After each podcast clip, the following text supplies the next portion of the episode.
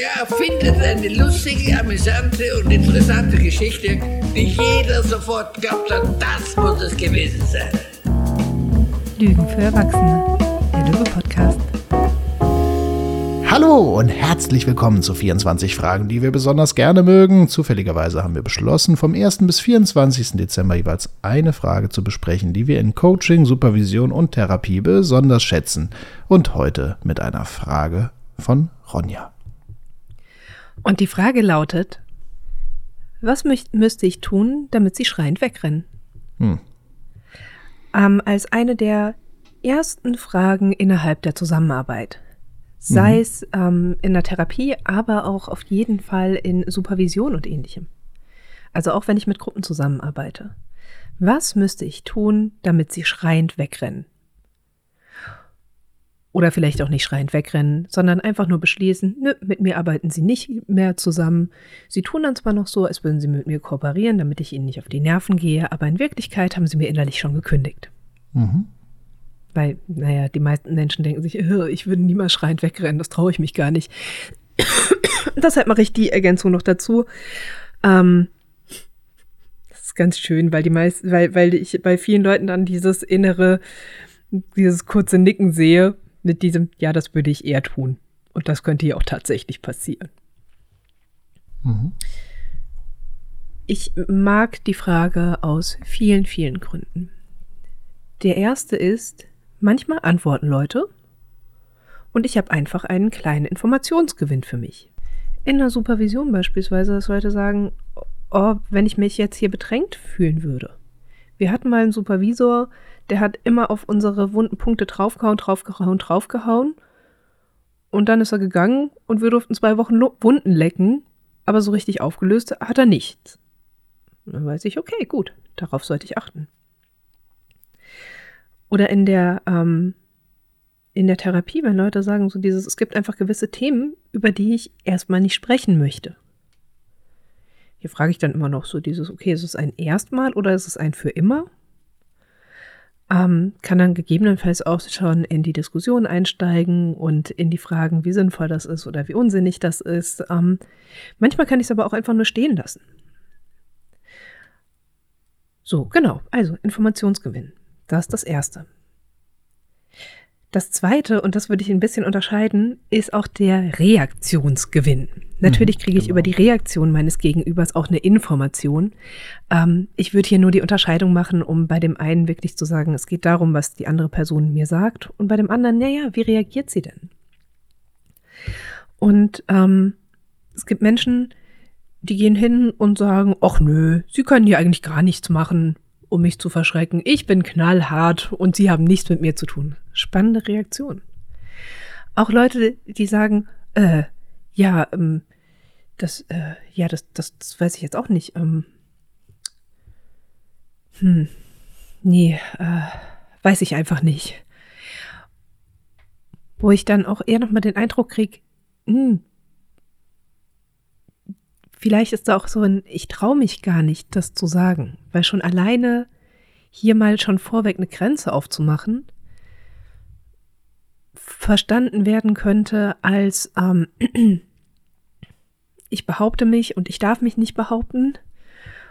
Naja, und so kriege ich viel mit über auch, wie, wie Personen Beziehung gestalten. Auch ob sie klar haben, was ihnen gut tut, was ihnen nicht gut tut. Ein weiterer Aspekt, den ich mag, ist, dass die Frage implizit die Unabhängigkeit und die Wahlfreiheit von meinen Klienten oder Patienten betont. Denn sie impliziert ja, sie können schreiend wegrennen, sie können innerlich kündigen. Das können sie alles tun. Und ich habe oft den Eindruck, dass ähm, wenn Menschen hm, vor allem in die Therapie kommen, dass sie sich dann so schon auch ausgeliefert fühlen leider machen sich viele Patienten ja auch nur Termine bei einem Psychotherapeuten und nicht bei mehreren, ähm, um die miteinander vergleichen zu können. Und dann sitzen sie da und die Psychotherapeutin ist die große Hoffnung auf Veränderung und Verbesserung und hat ja auch durch die Rolle auch diese, diese enorme Macht bestimmt zu können, welche Diagnose haben sie, Haben Sie vielleicht eine Persönlichkeitsstörung? Ich bin die Psychotherapeutin. Ich kann Ihnen sagen, was Ihnen gut tut, was Ihnen nicht gut tut, was Sie tun sollten, was Sie nicht tun sollten. Das ist ja oft auch ein Bild, eine Idee, mit der Klienten in, in Therapie kommen. Und indem ich diese Frage stelle, was müsste ich denn tun, damit Sie mir hier, damit Sie ganz schnell sagen, nö, mit der will ich nicht zusammenarbeiten, hole ich wieder rein, Sie können sich gegen mich entscheiden. Sie können sich gegen das hier entscheiden. Und das steht Ihnen absolut frei. Und dadurch kann auch so ein empfundenes Machtgefälle entschärft werden weil nicht mehr nur die Psychotherapeutin sich entscheiden kann, ob sie mit dem Klienten arbeitet oder nicht arbeitet, nicht nur die Supervisorin entscheiden kann, arbeite ich mit dem Team oder arbeite ich nicht mit dem Team, sondern auch klar wieder wird so dieses, nee, auch die andere Person, auch die andere Gruppe entscheidet mit darüber. Und als letztes hm, schließt sich vielleicht ein bisschen an deine, worüber gebiete ich Frage an, ist auch diese Frage ein wunderschöner Aufschlag um zu diskutieren, um zu diskutieren, was ist Ursache und was ist Wirkung, was ist Absicht und was ist Wirkung. Es gibt beispielsweise immer wieder Leute, die sagen, ähm, ich muss mich hier ernst genommen fühlen. Das brauche ich. Dann kann ich erstmal sagen, so, jetzt könnte ich sagen, so dieses, ah, ernst genommen fühlen, schreibe ich mir auf. Naja, hm. Oder ich kann erstmal fragen, was müsste ich denn tun, damit sie sich hier ernst genommen fühlen? Beziehungsweise was müsste ich tun, damit sie sich ihr nicht ernst genommen fühlen? Mhm. Ja. Das ist für die viele Menschen schon gar nicht so leicht zu beantworten. Und dann kann ich Beispiele machen. Ich sage beispielsweise gerne, wissen Sie, ich habe einen Kopf, der gerne viele Ideen hat und mir immer was hinschmeißt. Und manchmal grinse ich dann so grenzdebil in die Gegend weil mein Kopf mir gerade einen Witz erzählt hat. Muss noch nicht mal was mit der Situation zu tun haben. Ich versuche es dann auch schnell zu unterdrücken, aber es könnte sein, dass sie das mal mitkriegen und dann den Eindruck haben, ich mache mich über sie lustig. Dann ist die Frage, wie gehen wir mit so Situationen um? Vielleicht hilft es ihnen schon, dass sie gerade die Frage haben, äh, dass, dass sie gerade die Info haben. Aber würden sie mir rückmelden, wenn sie sich nicht ernst genommen fühlen? Dann können wir es nämlich besprechen. Und damit habe ich auch schon die Grundlage geschaffen, wenn Menschen dem zustimmen, ähm, um, um gut in Rückkopplungsprozesse in, über unser Miteinander zu kommen.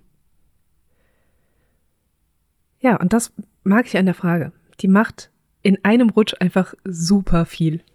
Ja, genau. Und das hast du ja gerade auch schon so schön gesagt, die tritt ja häufig in der Dualität auf, nämlich eigentlich mit äh, eigentlich als Doppelfrage, die so die man hintereinander stellt, nämlich was sind so die Erwartungen und die Befürchtungen sozusagen? Also was was erhoffen sich hiervon? Was meinen Sie, was hier passieren müsste, damit sich für Sie lohnt? Auf der einen Seite und auf der anderen Seite, was soll hier nicht passieren? Jetzt in deiner Form mit dem schreiend wegrennen, das verwende ich gerne auch in Supervisionen, um auch so eine lockere Stimmung aufzumachen. Ja. Und gleichzeitig ähm, manche Leute sind ein bisschen, also ich habe schon erlebt, dass Leute davon ein bisschen irritiert sind, weil es mhm. eben so weit weg ist oder so. Und dann habe ich eine sanftere Formulierung, dass ich eben frage, was müsste ich tun, dass sie auf Distanz gehen, skeptisch werden, vorsichtig werden, sich rausziehen oder so. Ähm, und wenn Leute da immer noch antworten, ach nö, äh, ja, nö, alles gut, dann äh, dann sage ich auch, äh, naja, das heißt, ich darf sie hier beleidigen, ich darf ihre Zeit vertun oder wie auch mhm. immer. Also da werde ich auch manchmal ein bisschen provokant, weil ich immer sage, so wer für alles offen ist, kann nicht ganz dicht sein. Ne? Also ein bisschen was dürfen sie auch wollen und sie dürfen auch hier Grenzen haben. Und dann ist es genau das, was du sagst. Ich kann nämlich jetzt schon den Umgang mit Grenzen und äh, mit Unmut thematisieren, weil wir wissen ja auch zum Beispiel Nebenwirkungen von Psychotherapie. Psychotherapie kann als finanzielle und, als finanzielle und zeitliche Belastung empfunden werden. Mhm. Es kann sein, dass Aussagen nerven, dass man auch mittendrin verschiedene Motivationsphasen hat und auch äh, das mehr oder weniger lustvoll erlebt und dass man auch mit ähm, Inhalten arbeitet, die dem anderen nicht unbedingt nur Freude bereiten. Und dann ist gut, wenn wir auch darüber reden können. Ja, und ähm, Grundsätzlich finde ich sehr wichtig, Fragen, überhaupt diese ganze Fragen, die Befürchtung und Skepsis abholen, sodass ja. man auch auf die Skepsis eingehen kann. Das finde ich eine sehr wichtige Dimension.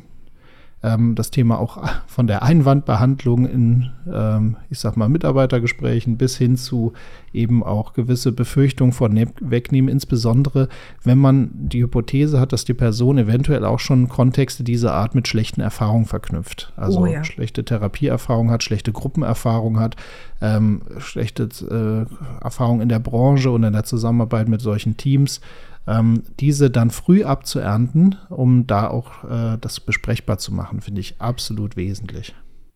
Ja, und ähm, also ich beziehe mich dann auch gerne nochmal drauf, nochmal zu sagen, okay, gut, ihr hattet ja die Befürchtung geäußert oder Sie hatten ja die Befürchtung geäußert, dass dies und das passieren könnte. Wie erlebt ihr das gerade? Sind wir gerade in so einer Richtung unterwegs oder passt das gerade?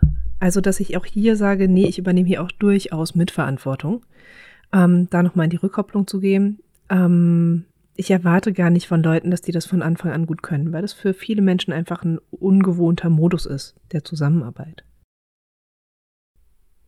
Ja, aber doch, ich finde das wichtig zu besprechen, wie arbeiten wir hier miteinander. Ganz klar. Ähm, Zentralste Frage. Erwartung und Befürchtung ist so eine der zentralsten Fragen, die man so in einem systemischen Erstgespräch finden kann. Ja. Mhm. Du. Hm.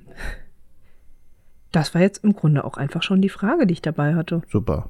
Dann machen wir Türchen wir zu. so stehen, oder? Ja. Ja, cool. Machen wir mal eine kurze Folge heute. Ach, die, Hm. glaube ich, wir haben trotzdem es geschafft, dass sie die übliche Länge hat. Machen wir keine Sorgen. Ach, es geht, glaube ich. Gut. Also, wir dann lassen es. mach's gut. Dann mach's gut, Stefan. Tschüss. Ciao.